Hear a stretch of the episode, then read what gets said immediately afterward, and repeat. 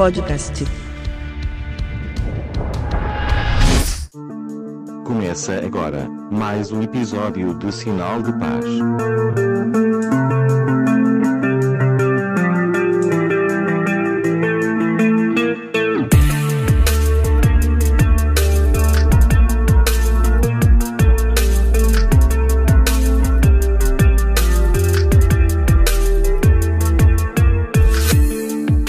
Bem-vindo, pessoal, a mais um episódio do podcast Sinal de Paz.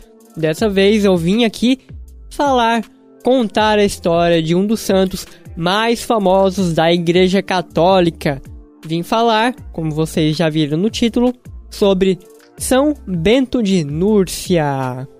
E o que eu vou falar sobre ele tem como fonte os escritos do Papa São Gregório Magno, que foram redigidos por volta de 593 depois de Cristo, que se baseou nos fatos narrados por monges que conheceram pessoalmente São Bento.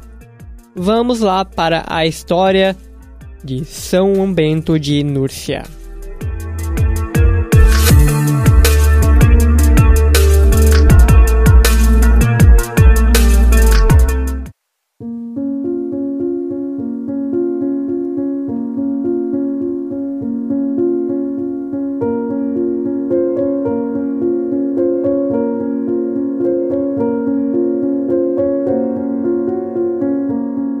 São Bento nasceu em uma família nobre e ele era muito estudioso.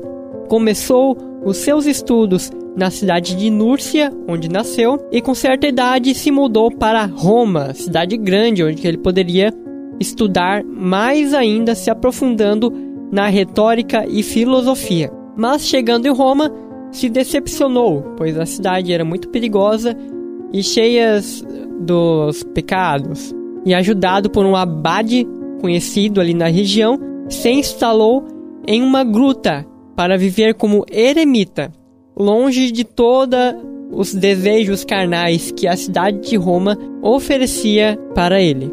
Nessa gruta, ele ficou em oração por três anos, até que foi descoberto por alguns pastores que divulgaram a fama dele de santidade, e muitas pessoas começaram a ir em busca de São Bento para conselhos e direção espiritual. Perto de onde mora São Bento existe um mosteiro, uma abadia onde vivem onde vive alguns monges e o abade desse mosteiro acabou morrendo e os monges resolveram convidar São Bento para ser o seu novo abade e após muita insistência, São Bento aceitou estar ali à frente desses monges, sendo seu novo diretor espiritual, seu novo abade. Alguns monges ali não aceitaram muito bem viver de forma tão rigorosa como São Bento oferecia, como São Bento direcionava aqueles monges. Então, alguns desses monges resolveram as coisas de uma forma não tão legal. Entregaram para São Bento um cálice, uma taça, que continha um vinho envenenado.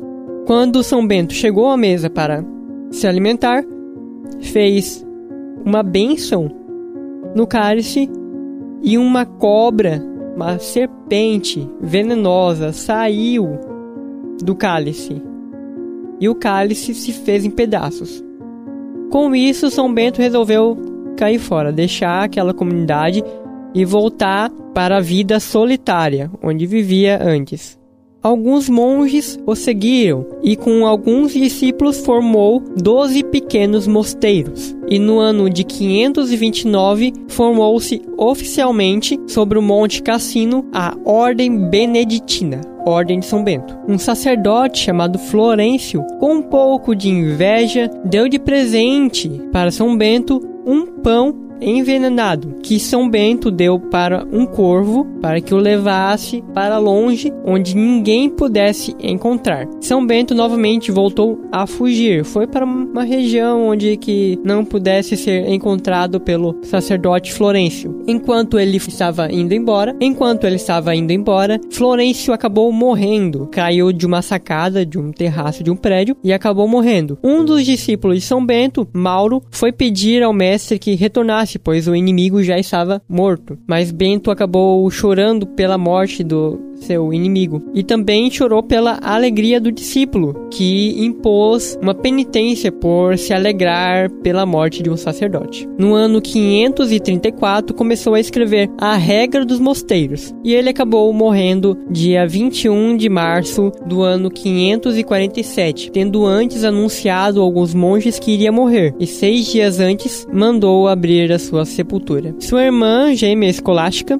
também santa, santa escolástica, havia falecido alguns dias antes, no dia 10 de fevereiro do mesmo ano. São Bento também é muito conhecido pela sua medalha, a medalha de São Bento, que é tão poderosa e usada até em exorcismos, mas incrivelmente não foi São Bento que desenhou essa medalha, e nem é de perto da sua época. A medalha foi descoberta apenas em 1547, quando houve a condenação de algumas bruxas na região, que afirmaram não conseguir enfeitiçar jogar nenhuma maldição sobre o mosteiro. Autoridades foram até o local e perceberam que nas paredes estava desenhado essa medalha. Em um lado da medalha está a imagem de São Bento com o corvo e com a taça de vinho que eu falei antes, além de outras imagens como a Bíblia e a cruz. Do outro lado tem uma cruz em formato de mais, com todos os lados do mesmo tamanho, e várias letras. Em cima existe paz, escrito paz, em latim, claro, tudo o que eu vou falar a partir de agora está escrito na medalha em latim, mas eu vou falar aqui apenas a tradução. No meio existe CSPB, que significa a Cruz de São Padre Bento. Também possui nas bordas algumas letras, que seria as iniciais da oração que agora convido vocês a rezar.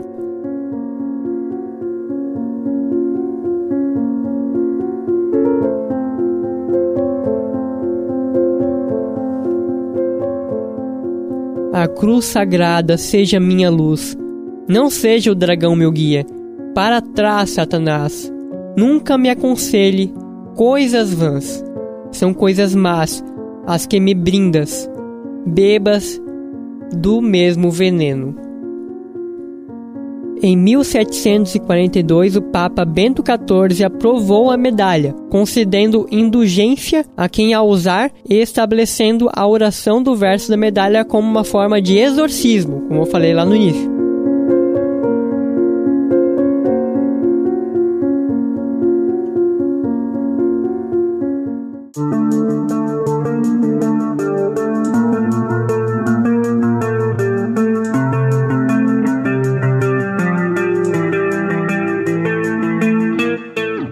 Episódio de hoje vai ficando por aqui. Espero que tenham gostado.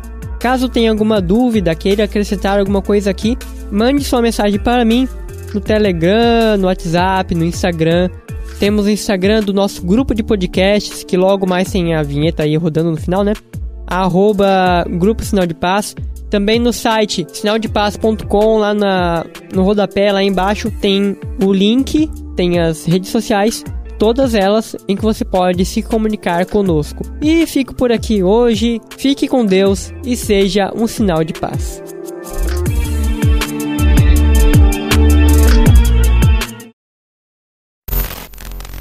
Essa é uma produção do grupo Sinal de Paz. Saiba mais em sinaldepaz.com.